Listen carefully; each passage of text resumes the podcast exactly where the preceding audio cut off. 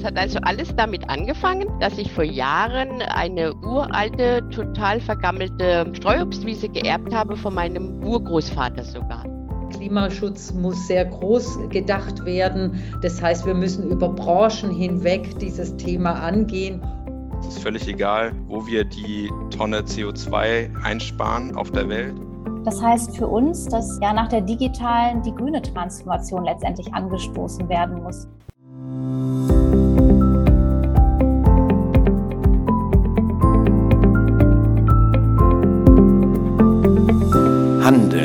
Der Podcast der Otto Group. Liebe Hörerinnen und Hörer, ein kurzer Hinweis vorab. Die nachfolgenden Gespräche und Interviews wurden vor der Eskalation des Russland-Ukraine-Konflikts aufgezeichnet. Hallo und herzlich willkommen zu einer neuen Folge des Otto Group Podcast. Wir melden uns aus dem Schönheitsschlaf zurück mit ein paar Neuerungen, aber hoffentlich weiterhin genauso spannenden Themen. In der heutigen Folge widmen wir uns einem Thema, das eigentlich bereits seit den 80ern ein Dauerbrenner ist, dem Klimaschutz. Es ist eine der größten und gleichzeitig akutesten Herausforderungen unserer Zeit, die wir nur gemeinsam lösen können und auf verschiedenen Ebenen angehen müssen. Politisch, wirtschaftlich und gesellschaftlich bzw. auf individueller Ebene. Und diese drei Perspektiven nehmen wir auch in dieser Podcast-Folge ein.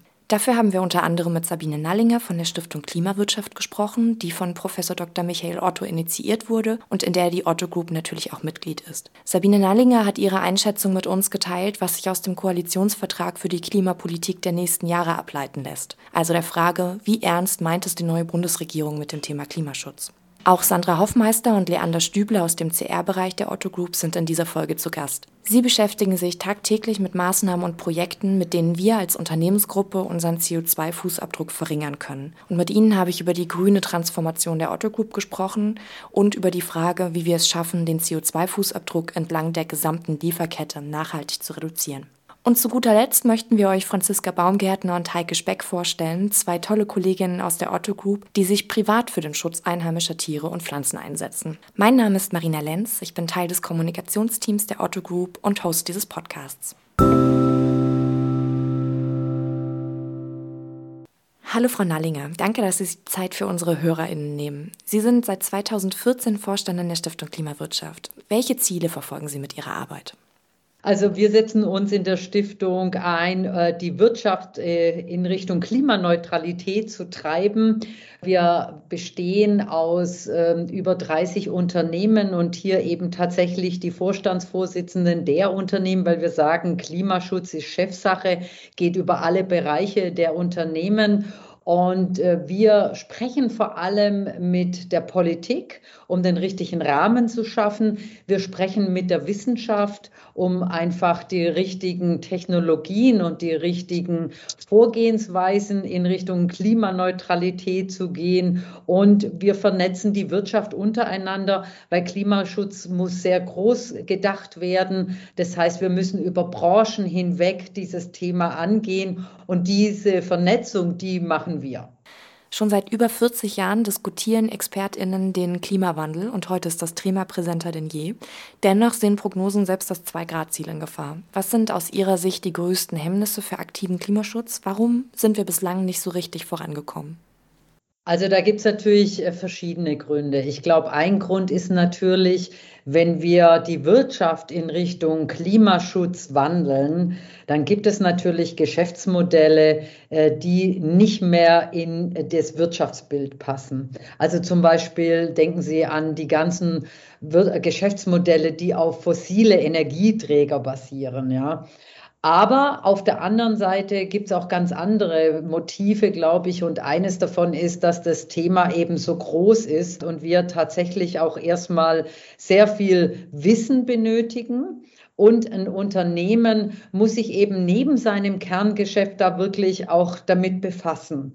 Und da sind natürlich äh, zum Teil die Aufgaben, die äh, ein Unternehmen klimaneutral zu stellen, schon sehr groß. Und ich glaube, dass da sehr viele damit auch überfordert sind. Deswegen wollen wir uns jetzt auch im nächsten Jahr und in den nächsten Jahren um dieses Thema Umsetzungsdekade, also wie schafft man das und wie kann man Unternehmen unterstützen, klimaneutral zu werden? Nun liegt seit einigen Wochen der Koalitionsvertrag der neuen Bundesregierung vor. Wie bewerten Sie die verankerten Maßnahmen und Ziele für den Klimaschutz? Also der Koalitionsvertrag, den muss man schon genau lesen und äh, ganz ehrlich, einiges ist, äh, ist noch nicht sehr deutlich darin formuliert, was ich in Verträgen immer etwas kritisch finde.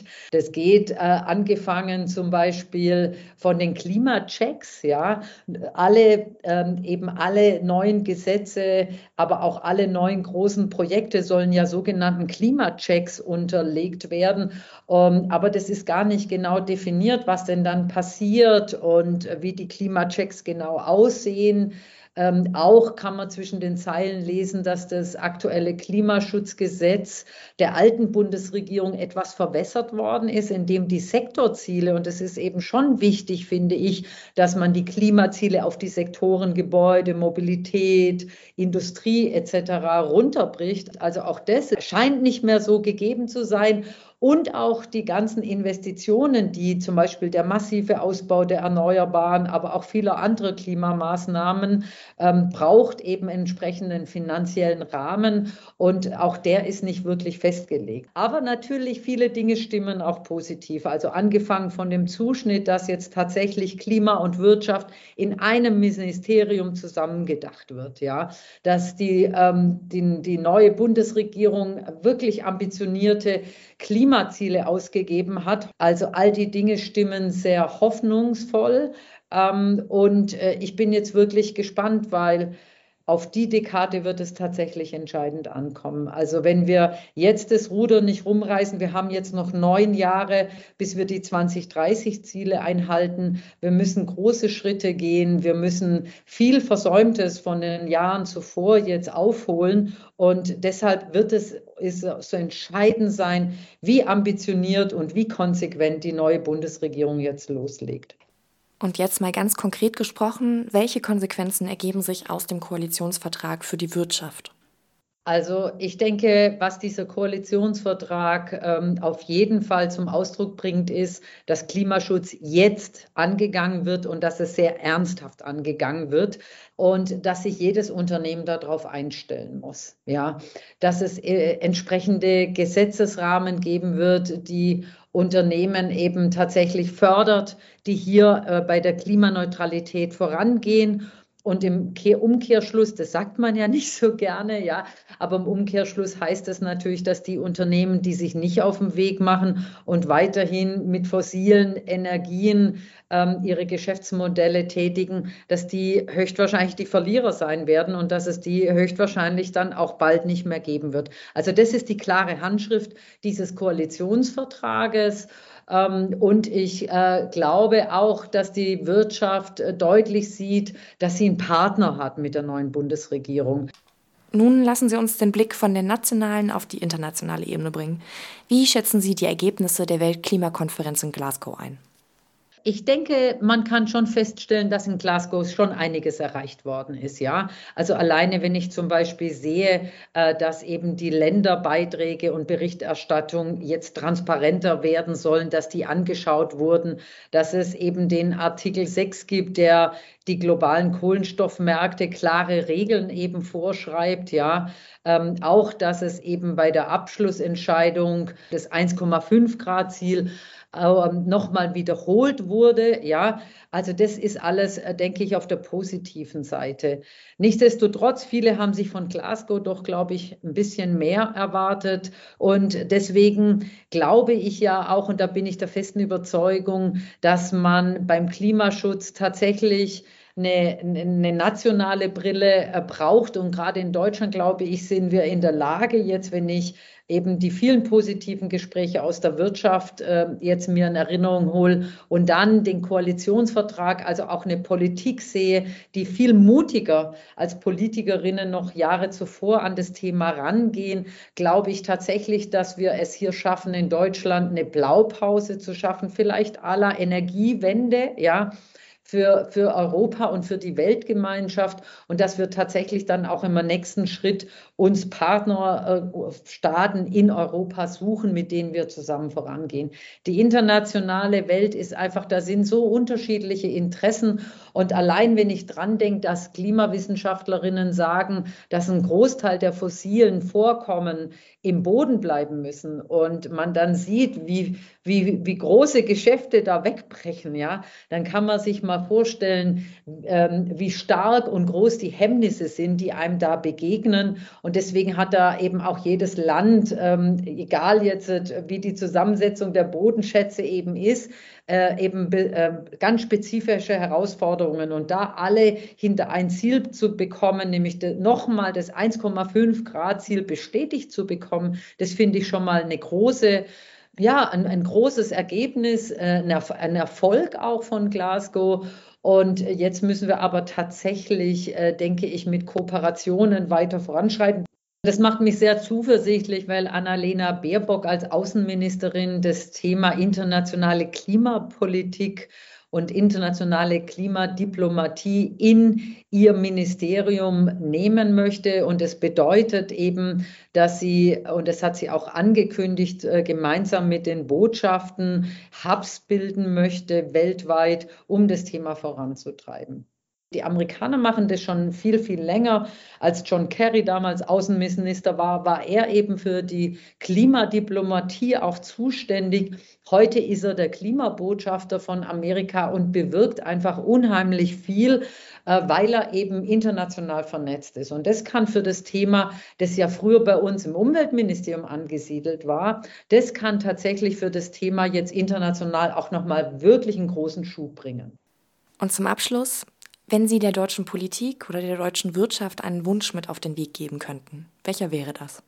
Also was wir brauchen, ist jetzt tatsächlich, dass wir uns ehrlich machen, ja, und dass wir jetzt anhand der Klimaziele, die wir uns ja jetzt gegeben haben und die eben nahezu 200 Staaten, also fast die ganze Welt unterzeichnet hat, dass wir eben daran unsere Klimaprogrammatik, unsere Klimapläne daran ausrichten, dass wir nicht alle paar Jahre nachjustieren müssen, weil das ist, glaube ich, für die Wirtschaft, für Wirtschaftsunternehmen die größte Herausforderung, wenn alle paar Jahre eine neue Ansage kommt und sie ihre Strategien wieder umwerfen müssen. Also von daher, ich glaube, die Jahre davor war es gut, jetzt ganz konkrete Klimaziele zu stellen und jetzt müssen wir unsere Pläne an diesen Zielen ausrichten. Ein wunderbares Schlusswort. Danke, dass Sie sich die Zeit genommen haben, Frau Nallinger.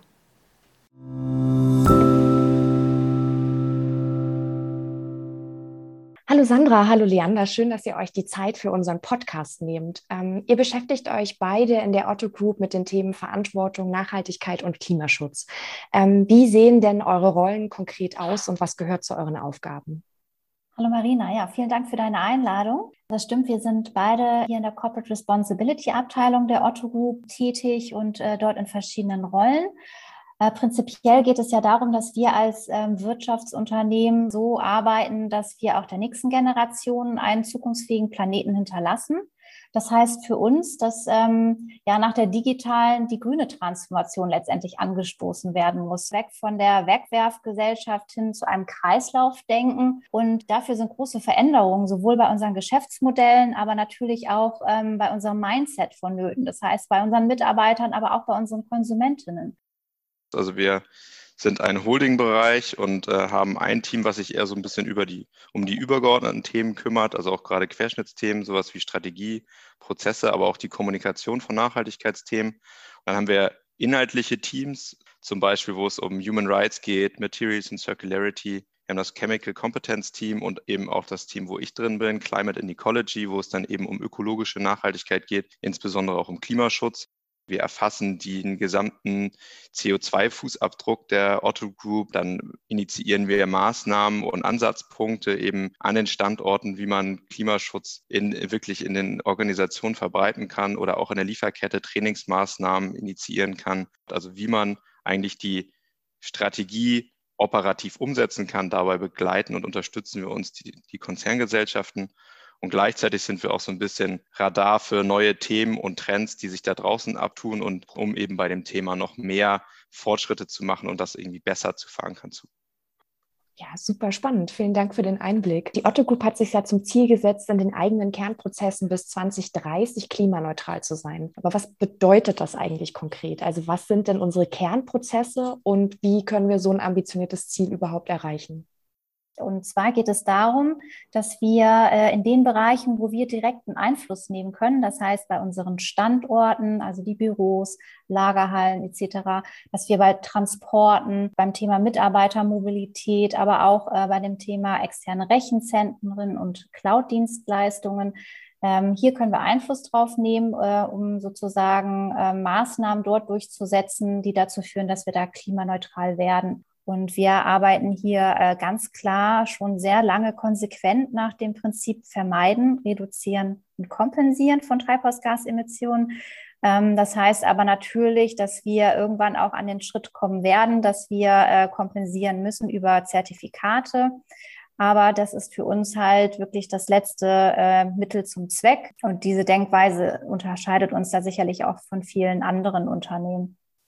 Genau, das ist auch ein ziemlich entscheidender Punkt, weil aus einer Klimaschutzperspektive ist es eben essentiell, dass man erst alle Maßnahmen ausschöpft, um wirklich die Ursachen der Emissionen verringern und dann erst als letztes Mittel dafür sorgt, dass man kompensiert, wenn man sonst natürlich wenig Anreize hat, äh, wirklich an dem eigentlichen Prozessen etwas zu verändern. Und deswegen war von uns frühzeitig, für uns frühzeitig klar, wir müssen eigentlich erst probieren, alles zu tun, damit wir die Emissionen möglichst reduzieren, um dann eben zu gucken, was lässt sich gegebenenfalls auch momentan noch gar nicht reduzieren und ersetzen und dadurch dann irgendwie mit ganzheitlichen Klimaschutzprojekten zu arbeiten ja, wenn man nochmal so ein bisschen guckt, konkrete Maßnahmen, was haben wir eigentlich auch gemacht? An den Standorten, sind natürlich Energieeffizienzmaßnahmen total relevant, aber auch sowas wie der Ausbau von erneuerbaren Energien an den Standorten, zum Beispiel Solardächer. Und aus einer Otto Group Perspektive gerade mit Hermes als Tochtergesellschaft auch ein ganz relevantes Thema sind einfach die Transporte die auch in dem Bereich dann einfach den größten Anteil haben an Emissionen. Und da sind ganz, ganz essentiell eben die, die Maßnahme, dass man stärker von der Luftfracht eben auf die Schiffstransporte verlagert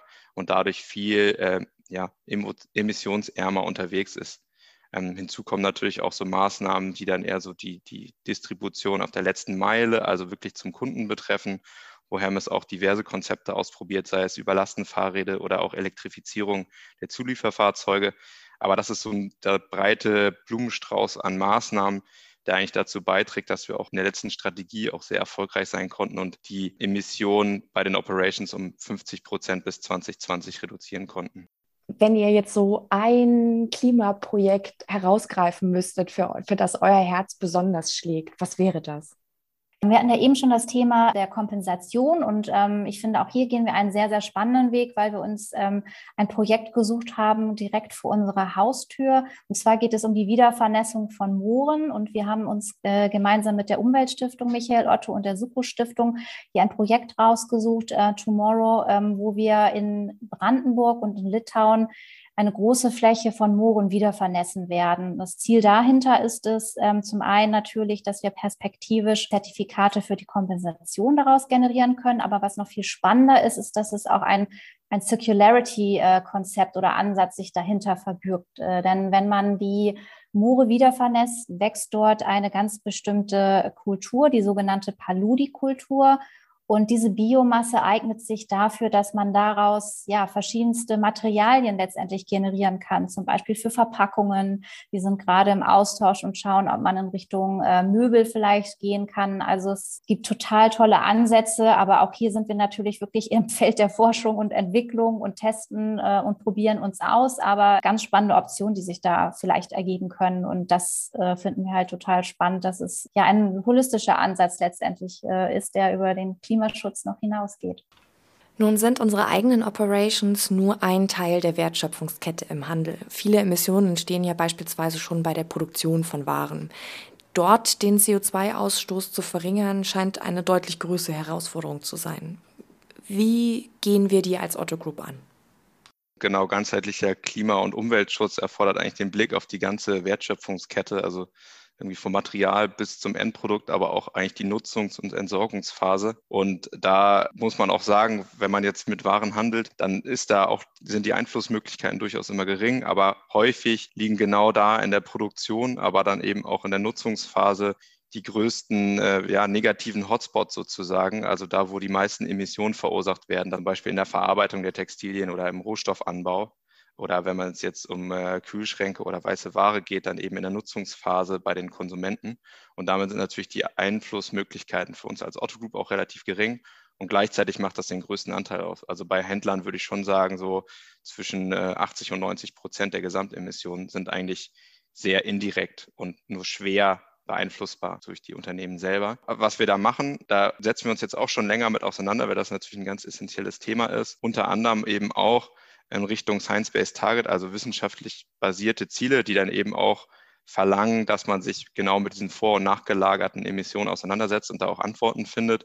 Wir haben ganz konkret auch in unserer neuen Strategie einen Supply Chain Ansatz, also einen Lieferketten-Ansatz, wo wir bewusst mit unseren Lieferkettenpartnern in den Austausch treten, Transparenz schaffen, wie sind eigentlich die Bedingungen vor Ort, die Produktionsbedingungen, unter denen unsere Waren produziert werden, um dann eben gemeinsam mit den Partnern in der Lieferkette in den Produktionsländern, zum Beispiel in Asien, über Ziele und auch Maßnahmen nachzudenken und gemeinsame Projekte auch zu initiieren, wie diese ja, Fabriken und Lieferanten unterstützt werden können, ähm, sich auf den gleichen Weg zu machen wie wir eben.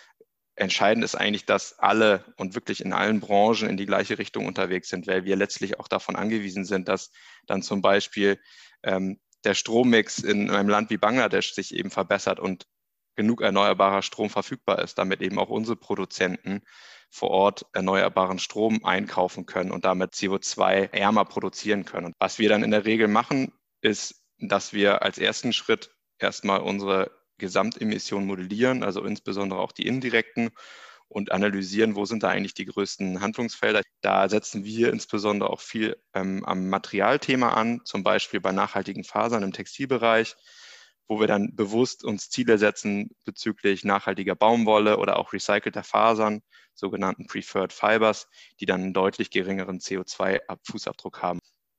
Dann gibt es aber auch innovativere Konzepte, wie zum Beispiel auch Kooperationen von Grand Prix mit Lean. Clean Dye, das ist ein Projekt, was läuft jetzt auch schon ein bisschen länger. Es ist eine enge Kooperation, insbesondere vom Bon Prix, einem holländischen Unternehmen, die in ein innovatives Färbeverfahren entwickelt haben. Also man muss sich das so vorstellen, im Textilbereich, damit das T-Shirt rot wird oder grün, werden die Textilien, ich sage das jetzt mal ganz plakativ, in so riesige Waschmaschinen reingeworfen. Das Wasser muss erwärmt werden, damit die Textilien die Farbe gut aufnehmen können, also auf 60, 70 Grad, je nachdem, was es für ein Produkt ist. Da braucht man eben ganz schön viel Energie, um das Wasser zu erhitzen. Man braucht viel Chemikalien und man braucht viel Wasser. Und dieses Unternehmen aus den Niederlanden hat eben ein Verfahren entwickelt, wie man das Trägermedium, in dem Fall Wasser, äh, ersetzt durch CO2 und dadurch viel weniger Energieinput und viel weniger Chemikalien verwendet. Und dadurch ist es im Prinzip auf mehreren ökologischen Dimensionen nachhaltiger, wenn man eben einen Großteil der Chemikalien zichten kann und dann eben nur noch direkt den Farbstoff quasi nutzen kann. Also ich vereinfache das Prinzip jetzt hier sehr stark. Genau, man braucht nicht mehr so hohe Anwendungstemperaturen und man verbraucht eben kein Wasser, sondern kann eben CO2 nutzen, was dann eben auch wieder im Kreislauf bleibt. Und dadurch, genau, ist es möglich, eben auch aus einer Klimaperspektive ganz schön viel Emissionen einzusparen. Dazu muss man eben auch noch mal wissen, dass halt in vielen Ländern in der Lieferkette auch heute noch dieses Verfahren dann über Kohle initiiert wird, also die Temperatur eigentlich durch, eine, durch die Verbrennung von Kohle und dadurch natürlich nochmal deutlich CO2-intensiver ist, als wenn man das Ganze jetzt mit zum Beispiel Strom machen würde. Nun ist aktiver Klimaschutz, wie ihr es gerade schon gesagt habt, eine gesamtgesellschaftliche und vor allen Dingen globale Herausforderung und die Uhr tickt. Zu guter Letzt würde ich euch gerne noch einmal fragen, vor welchen großen Herausforderungen stehen wir aus eurer Sicht noch und was braucht es, damit wir in Deutschland, Europa, aber auch weltweit wirklich in der Breite vom Reden ins Handeln kommen? Hm, das stimmt, du hast es äh, gut formuliert. Äh, die Uhr tickt und zwar tickt sie sehr laut. Und Leander hat ja schon gesagt, ähm, als einer alleine äh, wird es sehr schwierig sein, hier ähm, die Maßnahmen zu initiieren oder den Wandel herbeizuführen. Aber wenn wir es halt schaffen im Zusammenspiel aus Wirtschaft, Politik und den Konsumenten, dann ist es unserer Ansicht nach möglich, hier noch die Geschwindigkeit auf die Straße zu bringen, um ja letztendlich dahin zu kommen, anders zu wirtschaften. Und ein wichtiger Hebel an dieser Stelle ist sicherlich auch das Thema Investition und Finanzströme. Denn wenn es uns gelingt, diese in nachhaltige und klimafreundliche Geschäftsmodelle und Technologien zu lenken, dann sollte es eigentlich sehr fix gehen. Ähm, wenn es halt möglich ist, wirklich einen harten Business Case aufzumachen, der ganz klar zeigt, dies ist der finanzielle Nutzen, den du von dieser Handlung hast. Und letztendlich Versicherungen sind ja schon so weit, dass sie sagen können, Das sind übrigens ähm, die Kosten, die auf euch zukommen werden, wenn ihr diese Handlung, diese Nachhaltigkeitsverbesserung nicht äh, in Angriff nimmt. Ne? Und da müssten wir eigentlich hinkommen. Nichtsdestotrotz darf uns das nicht ähm, davon aufhalten, erstmal einfach loszulegen, Dinge auszuprobieren, ohne den 100-Prozent-Anspruch. Und ich glaube, hier ist gerade ähm, die deutsche Mentalität vielleicht noch sehr auf die Genauigkeit, Korrektheit aus. Aber ich denke, der Weg ist das Spannende und Wichtige ne? und dass wir da möglichst schnell uns auf den Weg machen. Genau, vielleicht noch als, als Ergänzung. Ich glaube, das Klimathema ist insofern besonders, weil es einfach ein globales Thema ist. Es ist völlig egal, wo wir die Tonne CO2 einsparen auf der Welt und alle müssen irgendwie ihren Beitrag leisten. Ich glaube, es gibt ein riesiges Potenzial in den Produktionsländern, da einzusparen. Äh, Studie von der Energieagentur, ich glaube, jede Tonne in Entwicklungs- und Schwellenländern kostet halb so viel, die da einzusparen. Also das sind Amortisationszeiten, die gibt es in Deutschland gar nicht mehr. Wir müssen dafür sorgen, dass wir jetzt echt Gas geben, aktiv werden, mit den Partnern in der Lieferkette zusammenarbeiten, überall auf dem Globus. Dafür brauchen wir Investitionen ohne Ende. Da müssen wir uns nicht vormachen. Aber genau, ich finde das, was Sandra auch am Ende gesagt hat, äh, nochmal entscheidend. Dieses Mindset, so, hey, wir müssen uns alle überall verändern, weitergehen. Wir müssen als Konsumenten honorieren, wenn sich Unternehmen und wenn Produkte irgendwie klimafreundlicher sind. Die wirtschaftlichen Akteure werden sich nur dann bewegen, wenn das eben auch honoriert wird. Und sei es jetzt durch Rahmenwerke, durch die Politik oder durch Konsumenten, durch ein Bewusstsein, das muss zusammenspielen. Und dann, dann können wir es schaffen.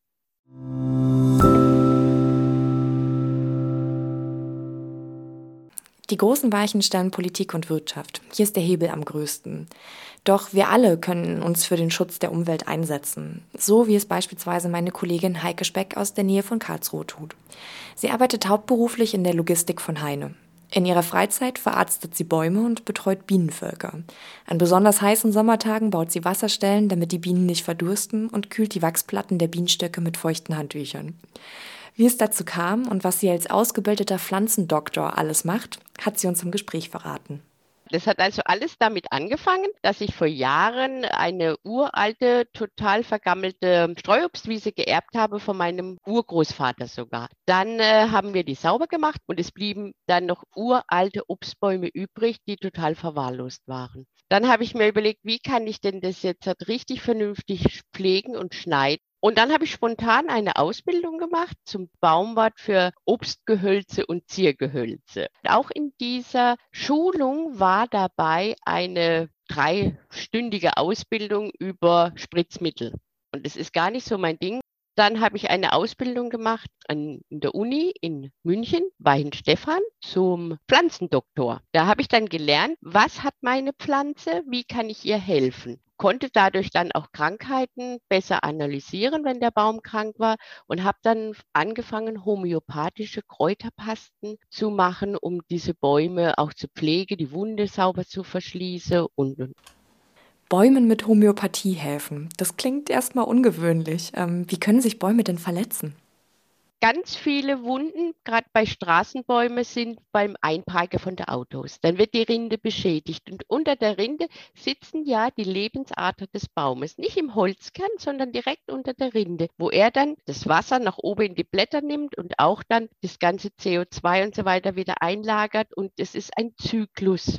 Du kannst einen Baum töten, indem du ihm unten die ganze Rinde wegmachst. Dann kappst du ihm seine Lebensadern. Und um ihm zu helfen, dass da keine Pilze und Bakterien eintreten, habe ich angefangen aus Propolis, das ist ja das, was die Bienen eintragen, dieses dieses wunderschöne Heilmittel von den Bienen, aus Bienenwachs und aus auch Heilkräuter, die uns Menschen bei Verletzungen gut tun, wie Arnika oder Ringelblume und was es da alles so gibt, dann Kräuter dann anzusetzen und schön mit, äh, ich habe dann Vaseline genommen und habe angefangen, so Pasten zu rühren. Und dann habe ich diese Wunden mit dieser Heilpaste zugemacht. Und ich habe gemerkt, dass es dem Baum gut tut. Durch die Vaseline kommt kein Wasser rein und auch kein Schmutz. Und durch die Heilkräuter heilt der Baum sich selbst von innen. Ich unterstütze ihn dadurch. Er überwaldet es dann, braucht natürlich Jahre. Das geht jetzt nicht so wie bei uns, so die Wunde und der Schorf und es fällt ab und ist gut. Aber ich habe das über Jahre beobachtet, dass die Bäume dann an diesen Stellen keine Pilze haben, keine Infektionen haben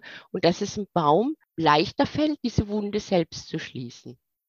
Nun bist du nicht nur Baumwart und Pflanzendoktor, sondern du hast auch ein Herz für Bienen.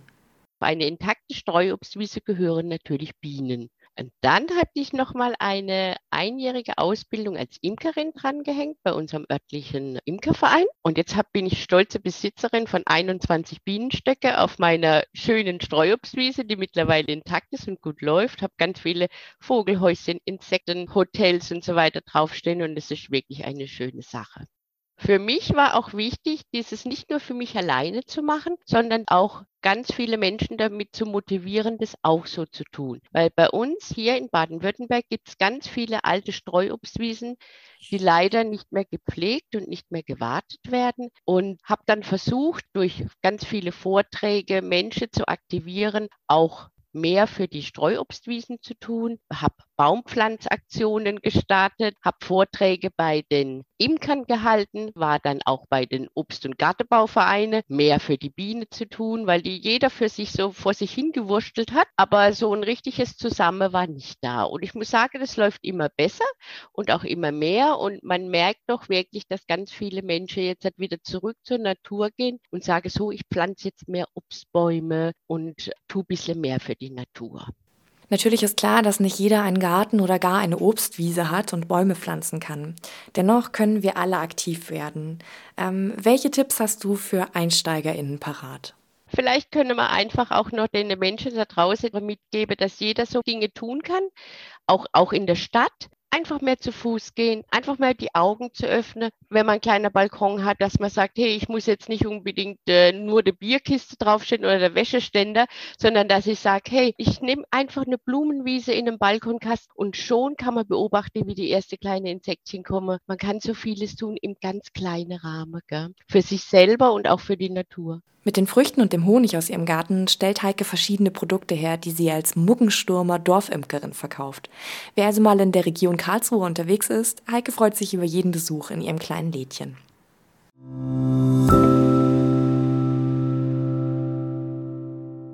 Auch Franziska Baumgärtner hat ein Herz für Pflanzen und Tiere. Ihre Faszination dafür wurde vor allem durch ihren Job als Redakteurin bei Manufaktum geweckt, bei dem sie sich seit 18 Jahren mit Themen rund um den Garten beschäftigt. Ihr Wissen teilt sie nicht nur mit den LeserInnen des Manufaktum Gartenkatalogs, sondern in ihrer Freizeit auch auf ihrem Blog Laubenhausmädchen. Dort teilt sie ihre Erfahrungen aus dem Schrebergarten, leckere Rezepte und gibt Tipps, wie man selbst aktiv werden kann. Hallo Franziska, schön, dass du dir die Zeit für unsere HörerInnen nimmst. Nachhaltigkeit spielt für dich beruflich und privat eine wichtige Rolle. Was war die Henne und was das Ei? Ich würde sagen, der Job hat meinen persönlichen Blick auf alle diese Themen auf jeden Fall erweitert. Also um vielleicht ein bisschen auszuholen, in meiner Kindheit, in den 80ern, haben wir noch über Waldsterben geredet und über sauren Regen. Und dann kam der blaue Engel und das Umweltpapier und man hatte irgendwie für seine Sportsachen einen Jutebeutel und so. Ne? Und meine Mutter ist immer mit der Tupperdose an die Käsetheke gegangen. Das gab es alles schon. Und irgendwie haben wir es aber wieder vergessen oder konnten uns irgendwie den Luxus leisten, dass das nicht mehr wichtig war. Ja, heute habe ich halt auch durch oder bei Manufaktum gelernt, dass man eben da wieder zurückgehen kann, auch ein Stück weit. Gerade bei Lebensmitteln, aber zum Beispiel auch Bekleidung, achte ich viel mehr als früher darauf, wo die Sachen eigentlich herkommen, wie die hergestellt sind, was die für, für einen Fußabdruck haben, sozusagen. Ne? Also außerdem achte ich zum Beispiel darauf, möglichst plastikfrei oder verpackungsarm einzukaufen. Solche Sachen sind mir wichtig, weil ich daran eben auch erkennen kann, dass selbst diese kleinen Dinge, die ich versuche zu tun, auch einen Effekt haben. Die Arbeit am Gartenkatalog hat sicher auch viel damit zu tun, dass ich jetzt seit zehn Jahren einen Schrebergarten habe, weil ich natürlich da immer gesehen habe, was es alles für schöne Sachen gibt und was man alles machen kann. Und ich dachte schon sehr oft, das würde ich total gerne mal ausprobieren. Ja, dann ergab sich die Möglichkeit, einen Garten zu bekommen und dann habe ich das gemacht. Was du seitdem ausprobiert und gelernt hast, teilst du auch auf deinem Blog. Dort sind auch Rezepte mit regionalen und saisonalen Zutaten und DIY-Anleitungen zu finden, wie man Garten oder Balkon so gestalten kann, dass einheimische Tiere sich dort wohlfühlen. Was sind deine Tipps für Menschen, die auch in das Thema einsteigen möchten? Um diese Jahreszeit ist natürlich das Thema Vogelfütterung ganz wichtig. Das finde ich ist ein, ein, schönes Einsteigerthema insofern, weil man ja nicht nur was für die Tiere macht, sondern weil man sie auch quasi in die eigene Nähe locken kann. Also Vogelfutter kann man ganz einfach selber machen. Ähm, man braucht eigentlich nur ein bisschen Kokosfett oder anderes pflanzliches Fett, was man im Topf auf dem Herd schmelzen lässt. Ähm, und dann kann man eben alle möglichen Zutaten mit in den Topf geben. Also ich nehme immer unbehandelte Erdnüsse, Hirse, Mohn würde auch funktionieren, Amaranth, getrocknete Rosinen oder ja, Weinbeeren. Das wäre sozusagen so meine, meine Hausmischung.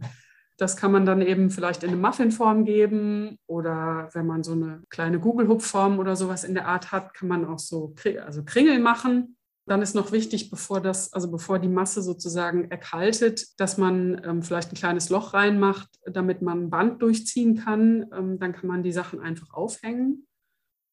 Was ich auch schon gemacht habe, ist so kleine Tontöpfe zu nehmen, wo ich die, die Futtermasse dann sozusagen reinfülle. Dann muss man nur darauf achten, dass man vielleicht noch so einen kleinen Zweig oder einen Stock hat, den man mit reinsteckt quasi, damit die Vögel eine Anflugstange haben und damit man auf der anderen Seite, wo der Tontopf das kleine Loch hat, ähm, auch noch ein, ein, Band irgendwie zum Aufhängen äh, dran befestigen kann. Aber das ist eigentlich schon alles, was man braucht und was man beachten muss. Und ja, das kann man dann im Garten in die Bäume hängen oder auf dem Balkon ans Geländer oder wo auch immer es gerade passt.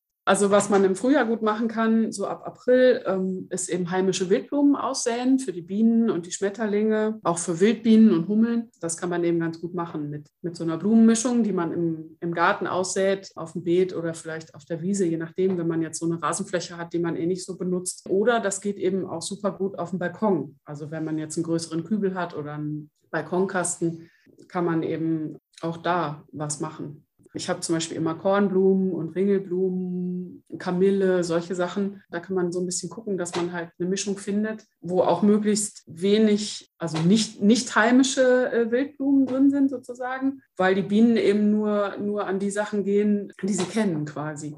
Und also in dem Zusammenhang, was ich auch spannend finde, ähm, ist zum Beispiel mal eine Nisthilfe für Bienen selber zu bauen. Ich habe das mal gemacht, nachdem ich gelesen hatte, dass es bestimmte Wildbienen äh, gibt, die in altem Holz quasi sich ihre Brutgänge bohren habe ich aus Himbeerstecken, also die ich zurückgeschnitten hatte, wie so eine Art kleine Mundharmonika gebaut und habe das im Garten aufgestellt. Und das finde ich total spannend, weil man dann eben auch gucken kann, zieht da jemand ein und wenn ja, wer und was passiert da eigentlich? Das ist, finde ich spannend, weil man eben äh, so viele Möglichkeiten hat, ähm, was Gutes zu tun quasi und aber selber immer auch noch weiter dazulernt und irgendwie Sachen sieht, ähm, mit denen man sich vielleicht sonst gar nicht so beschäftigen würde. Ja, vielen Dank für die Tipps und das Gespräch, Franziska, super spannend. Ähm, ja, und wer noch mehr erfahren will oder schon Vorwissen mitbringt, dem sei an dieser Stelle natürlich der Manufaktum Gartenkatalog ans Herz gelegt, in dem nicht nur viele Produkte zu finden sind, sondern auch Geschichten um die Produkte und die Hersteller und natürlich auch ganz viele Ideen und Inspirationen, was man ähm, im Garten noch so tun könnte.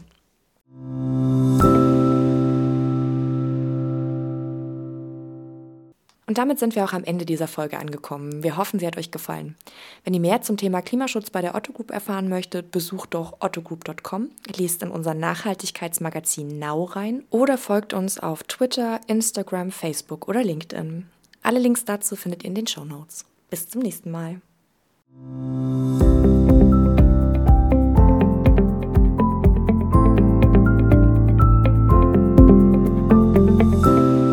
Handeln der Podcast der Otto Group.